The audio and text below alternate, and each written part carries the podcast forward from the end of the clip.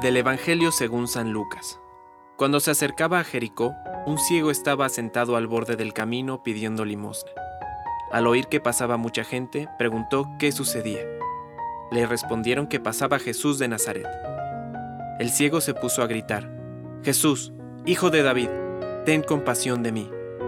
Los que iban delante lo reprendían para que se callara, pero él gritaba más fuerte, Hijo de David, ten compasión de mí. Jesús se detuvo y mandó que se lo trajeran. Cuando lo tuvo a su lado, le preguntó, ¿Qué quieres que haga por ti? Señor, que yo vea otra vez. Y Jesús le dijo, Recupera la vista, tu fe te ha salvado. En el mismo momento, el ciego recuperó la vista y siguió a Jesús, glorificando a Dios. Al ver esto, todo el pueblo alababa a Dios. Palabra de Dios. Compártelo. Viralicemos juntos el Evangelio.